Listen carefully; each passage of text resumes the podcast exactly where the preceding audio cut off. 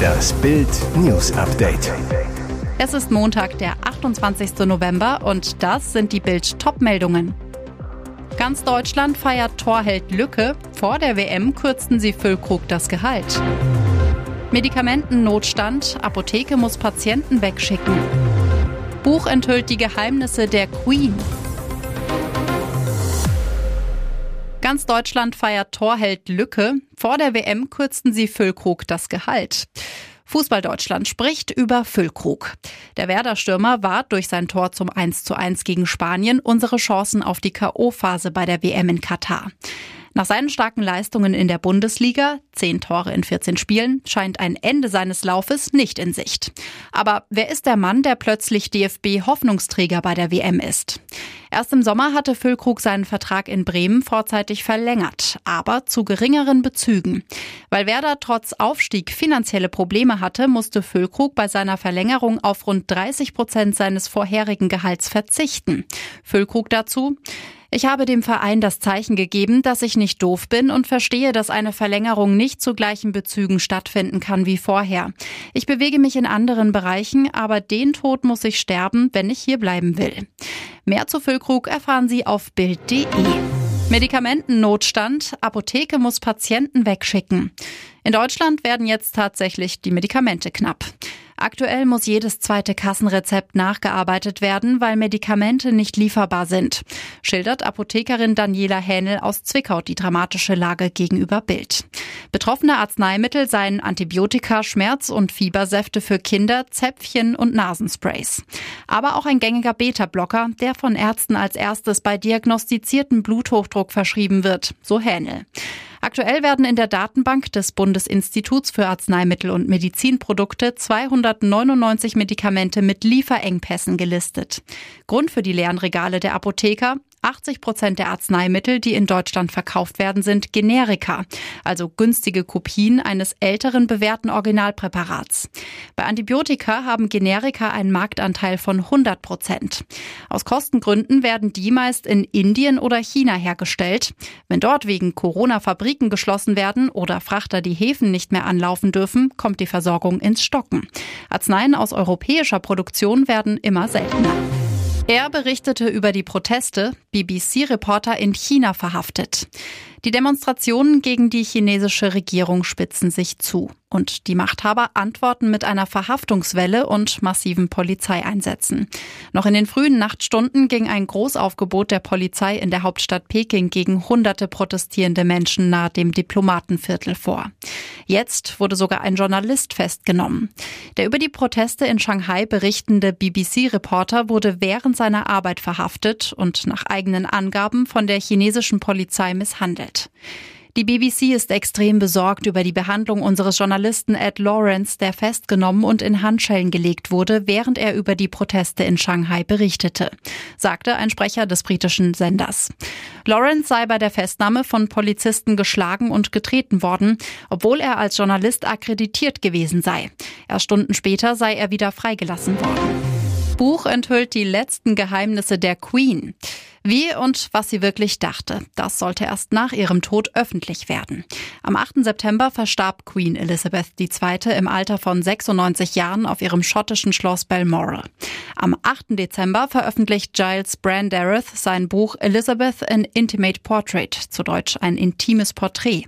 Der ehemalige Politiker und BBC-Moderator zählte rund 50 Jahre lang zu den Vertrauten der Queen und ihrem Prinz Philipp und kennt das Königshaus somit wie kaum ein anderer Außenstehender. Der Autor enthüllt die Todesursache der Queen. Eine Form von Knochenmarkskrebs. Die Erkrankung erkläre die häufigen Mobilitätsprobleme, den Gewichtsverlust und die Hämatome der Queen. Außerdem geht es in dem Buch um Trauer. Nach der Beerdigung von Prinz Philipp zog sich die Königin auf Schloss Windsor zurück, schloss die Tür ihrer Gemächer hinter sich und blieb allein mit ihren Gedanken. Ablenkung fand sie mit der Krimiserie Line of Duty. Und die Queen liebte besonders die frühen James Bond-Filme, bevor sie so laut wurden. Horror Heidi mordet sich jetzt durch die Berge. Käsediktator und Fondue-Folter. Holla Dio. So haben wir die berühmteste Mini-Schweizerin noch nie gesehen. Hier geht es ab in den Bergen. Trash-Film-Fans aus aller Welt haben mit dem Schweizer Regisseur Johannes Hartmann fast zwei Millionen Euro gesammelt für einen Horrorfilm über Heidi. Die irre Story von Mad Heidi. Ein faschistischer Käsediktator hat ihren geliebten Ziegenpeter ermordet, jagt Laktoseintolerante und foltert unter anderem mit heißem Schweizer Käse und Toblerone.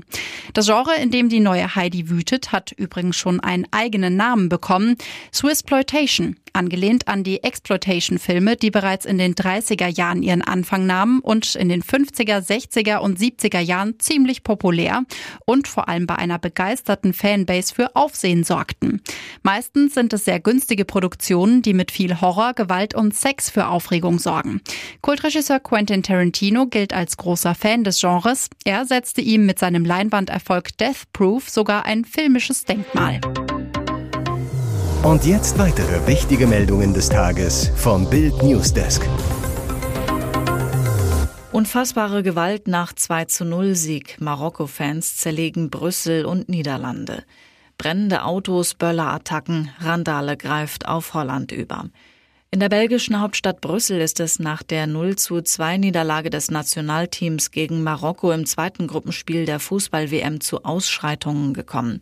Rund 100 Polizisten mussten mit Tränen, Gas und Wasserwerfern gegen Fans vorgehen, die Schaufenster und Autos zerstörten und die Beamten mit Gegenständen bewarfen. Das berichtete die Nachrichtenagentur Belga am Sonntagnachmittag. Wie The Telegraph schrieb, warfen die Randalierer Feuerwerkskörper und Flaschen legten Brände. Schon vor dem Spiel seien Feuerwerkskörper gezündet worden. Während der Partie geriet die Situation auf der Ansbacher Allee und dem kleinen Ring in Brüssel völlig außer Kontrolle. Mehrere E-Scooter gingen in Flammen auf. Auch Bänke und geparkte Autos wurden beschädigt. Auch in den Niederlanden kam es nach dem Spiel zwischen Marokko und Belgien zu Ausschreitungen. Eine Gruppe von rund 500 Fans sorgte für Unruhe im Stadtzentrum von Rotterdam, warf unter anderem Feuerwerkskörper auf die Polizei. Ähnliche Eskalationen gab es in Amsterdam und Den Haag. Was ist denn da los? Ösil-Protest während Deutschlandspiel. Er spielt gar nicht mehr in der Nationalmannschaft und dennoch ist er bei der WM ein Thema. Mesut Özil. Beim Deutschlandspiel gegen Spanien halten mehrere Zuschauer ein Plakat im Stadion hoch, das einen zwinkernden Özil zeigt. Dazu halten sich die Zuschauer den Mund zu, in Anspielung auf den deutschen Protest vor dem ersten Spiel gegen Japan als die deutschen Spieler auf dem Teamfoto sich den Mund zugehalten hatten, weil die FIFA ihnen die One Love Binde verboten hatte. Auf einem Video ist zu sehen, wie ein Zuschauer durch die Reihen geht und das Ösel-Plakat in Richtung Tribüne zeigte.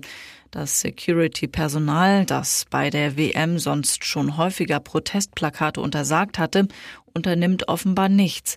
Nun also die Mund-zu-Geste wegen Ösil. Was ist denn da los? Der Grund für den Protest ist noch nicht bekannt, aber dieses Gerücht hält sich hartnäckig. Der DFB habe Özil wegen seiner Kritik an Chinas Uigurenpolitik aus dem Team geworfen. Russland begrenzt weiterhin Getreideausfuhren. Russland beschränkt ukrainischen Angaben zufolge weiterhin die Getreideausfuhren durch die Verzögerung von Schiffskontrollen. Es war üblich, 40 Inspektionen pro Tag durchzuführen. Jetzt gibt es aufgrund der Position Russlands fünfmal weniger Kontrollen, schreibt der ukrainische Infrastrukturminister Alexander Kubrakow auf seiner offiziellen Facebook-Seite. Im Oktober verließen rund 4,2 Millionen Tonnen Getreide die ukrainischen Häfen. Im November sollen laut Kubrakow nicht mal drei Tonnen exportiert werden. 77 Schiffe warteten in der Türkei auf die Inspektion, obwohl die drei Schwarzmeerhäfen nur zur Hälfte ausgelastet seien.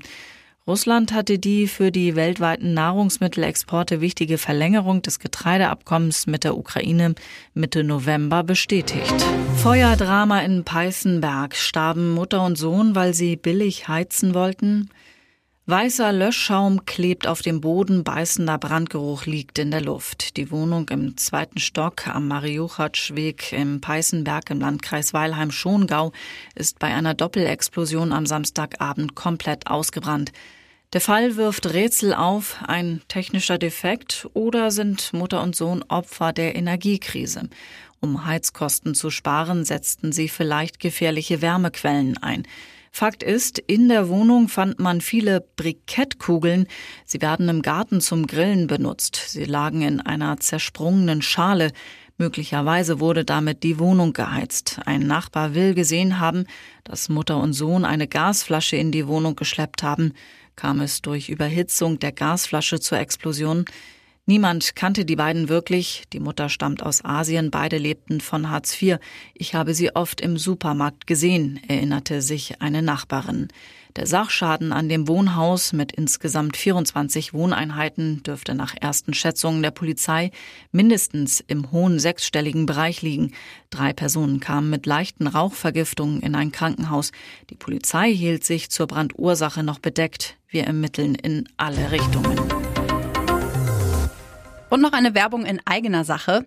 Passend zum Black Friday kannst du dir jetzt nur für kurze Zeit zwölf Monate Bild Plus, das digitale News-Abo von Bild, zum Sonderpreis von nur 19,99 Euro statt 79,99 Euro sichern. Entdecke jetzt das grenzenlose Bilderlebnis mit uneingeschränktem Zugriff auf alle Inhalte von Bild.de, Sportbild.de sowie der Bild-Apps. Mehr Infos gibt es unter Bild.de slash Alexa.